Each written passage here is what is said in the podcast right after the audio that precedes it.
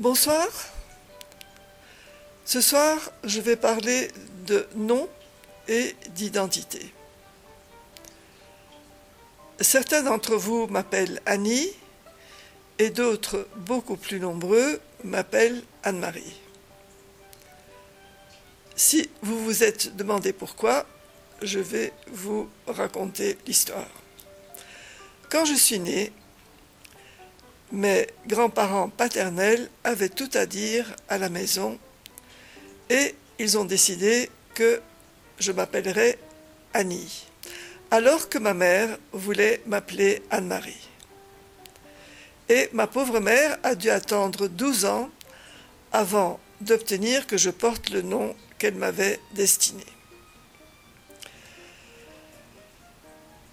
Après six ans d'école primaire chez les bonnes sœurs, mon père a voulu m'inscrire dans la section école ménagère du lycée Gatti de Gamon.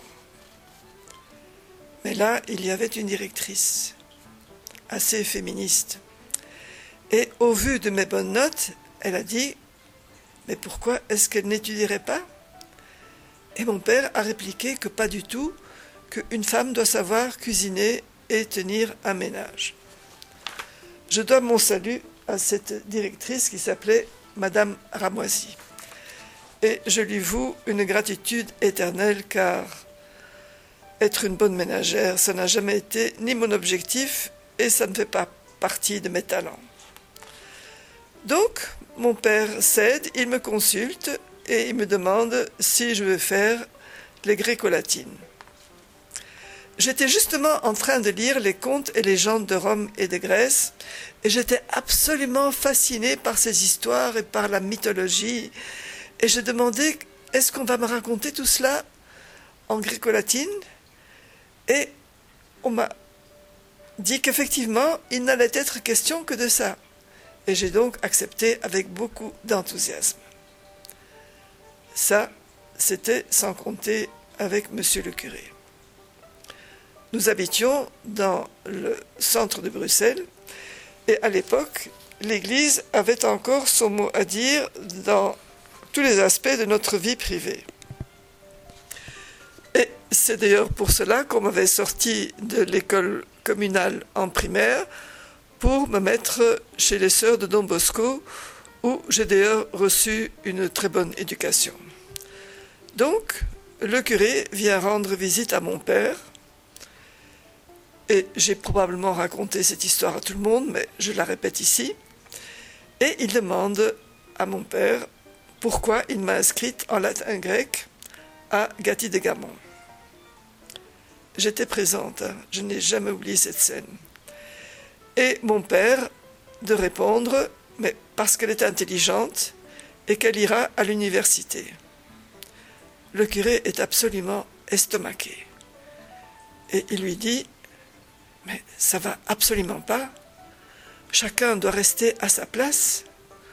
Vous vous rendez compte que si elle étudie, elle va évoluer dans un autre monde que le sien et qu'elle sera très malheureuse Mon père a tenu bon et il a répliqué, elle fera des études. Est-ce que j'étais malheureuse dans ces autres milieux? Non je ne me suis jamais vraiment assimilé, mais ce n'est vraiment pas grave. Donc, je vais m'inscrire au lycée. Et ma mère insiste pour que je m'inscrive sous le nom d'Anne-Marie. Puisque de toute façon, mon deuxième nom est Marie, le nom de ma grand-mère maternelle. Et Agathe, ils n'y ont vu que du feu. Mais le jour de la rentrée, on m'a certainement appelé trois fois avant que je me rende compte que j'avais changé de nom et que dorénavant, Anne-Marie Gossens, c'était moi. Par la suite, au gré de mes errances, je m'appellerai Hannah en Israël, Anna Maria en Espagne. Enfin, je crois que nous passons tous par ce genre euh, d'adaptation. Je finirai avec mon nom d'origine d'Annie, car en Syrie, lorsque je me suis inscrite à l'Institut d'enseignement de l'arabe pour les étrangers, on regardera dans mon passeport et on verra que ce n'est pas Anne-Marie, mais Annie. Et ma foi, je n'ai plus changé depuis. Et l'identité. L'identité passe par la langue. Et on dit que celui qui perd sa langue perd son âme. Aurais-je donc vécu toute ma vie sans âme? Catapulté à 8 ans dans une école francophone alors que je n'avais jamais prononcé un mot de français, évidemment que je me suis sentie très perdue. Ce qui m'a beaucoup aidé, mais beaucoup plus tard, c'est qu'à 15 ans, je me suis prise de passion pour le théâtre et que j'ai pris des cours de déclamation et d'art dramatique pour lesquels j'ai dû mémoriser un grand nombre de très beaux textes qui ont en quelque sorte nourri mon logiciel linguistique. Et c'est ainsi que j'ai obtenu le prix de français à la fin de mes études secondaires. On pourrait dire qu'en maîtrisant une nouvelle langue, j'avais acquis une nouvelle âme. Mais non. En quittant la Flandre, j'ai perdu mon identité et je n'en ai jamais retrouvé durablement une autre. Pendant une dizaine d'années, lors de mon séjour en Israël par la suite, je me suis sentie juive et tout le monde me considérait comme telle. C'est aussi une erreur que de s'approprier une identité qu'on n'a pas, même via une empathie que j'appellerai aujourd'hui, avec le recul, assez aveugle. En Amérique, évidemment que je ne pouvais pas passer pour noir, mais je m'identifiais à cette minorité. Ensuite, je me suis prise de passion pour l'Écosse, où j'avais envisagé d'apprendre le gaélique et de m'y établir.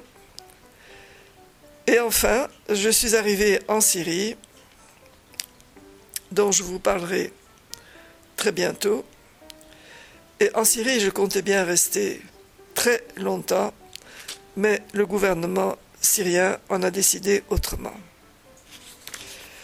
On accélère jusqu'à aujourd'hui et je suis depuis cette année dans la Flandre occidentale de ma naissance, si pas dans ma ville d'origine. Mais j'ai quand même des liens avec Ostende dans la mesure où ma grand-mère paternelle était ostendaise. J'étais venu ici dans le but de rattraper une vie perdue en exil, mais là encore j'avais tout faux. Et ce n'était pas un exil, c'était simplement un parcours comme beaucoup d'autres. Je suis très heureuse d'être ici et d'entendre parler ma langue maternelle. Mais je sais que l'écart creusé par l'absence de toute une vie ne peut plus être comblé. Et ce n'est, ma foi, pas très grave. Tout passe par la langue. Et bien que mon néerlandais soit suffisamment courant pour la vie quotidienne, je ne le connaîtrai jamais comme une autochtone. Et vous tous qui avez des antécédents mélangés, ma conclusion c'est que nous devons nous accepter comme nous sommes. Et nous sommes uniques. Je n'appartiens à aucune classe, à aucune ethnie aussi, à l'ethnie flamande par défaut. Et c'est très bien ainsi. Allez, bonsoir.